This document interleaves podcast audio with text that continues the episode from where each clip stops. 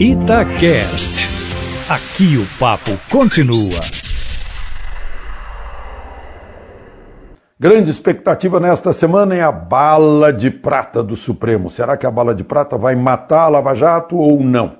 O meu palpite, a minha aposta no voto que vai vir na quarta-feira do ministro Dias Toffoli. Também deve votar Marco Aurélio, que não votou ainda naquela, eh, naquela sessão em que uh, o score está 6 a 3 pela não validade de sentença que não tenha ouvido o réu depois de ter sido ouvido o delator premiado acusando-o. O meu palpite é que Dias Toffoli vai dar um voto a favor disso, mas só daqui para frente e não daqui para trás. Argumento é que não está nem no Código de Processo Penal nem na legislação da delação premiada a obrigatoriedade de se ouvir o réu depois de ter sido ouvido o delator premiado. Então ele vai dizer que sim, tem que ouvir, mas daqui para frente. E, tal, e, e, e já está um score que vai conceder o habeas corpus a esse gerente da Petrobras que entrou na justiça alegando que ele não fora ouvido depois da delação premiada.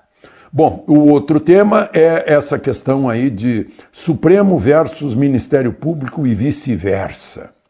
O, o, antigo Procurador-Geral da República, que revelou em livro, sem dar o nome, e depois em entrevistas dando o nome, revelou que fora armado para matar Gilmar Mendes, chegou a estar com a pistola na mão direita, a mão direita não funcionou, foi para a mão esquerda, a mão esquerda também ficou paralisada, né? uma espécie de superego dele, peso de consciência, e, e ele não, não praticou o crime. Né?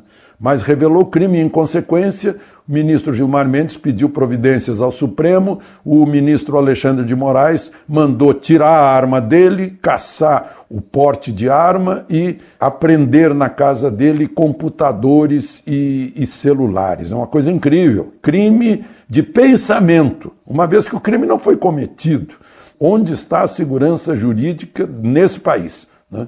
Além do que, os poderes harmônicos entre si parece que não têm harmonia dentro de um próprio poder, no caso, o poder judiciário. Bom, um outro caso de justiça é Lula vai para o semiaberto ou não? A turma da Lava Jato, capitaneada por Dallagnol, sugeriu que ele já vá para o semiaberto, uma vez que já cumpriu um sexto da pena uh, do triplex lá de Guarujá. O Lula tem dito que não vai aceitar, só aceita saindo inocentado. O ministro Faquim, que é o relator dos processos da Lava Jato, vai ter que se pronunciar a respeito, ouvindo a defesa de Lula, no caso, o advogado Cristiano Zanin. Uma outra questão que deve eh, estar sendo decidida nesta semana é a entrada em vigor do veto na lei eleitoral. Né?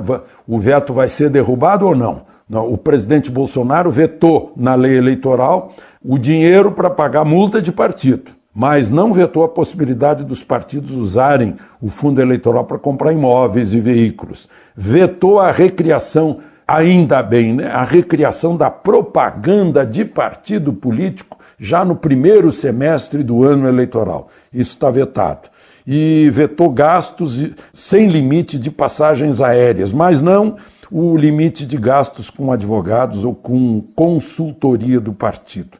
Vetou também anistia para multa eleitoral.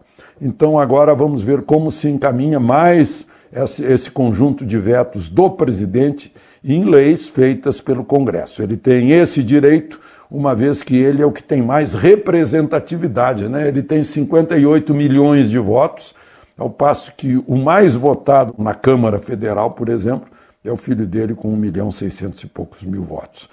De Brasília, Alexandre Garcia.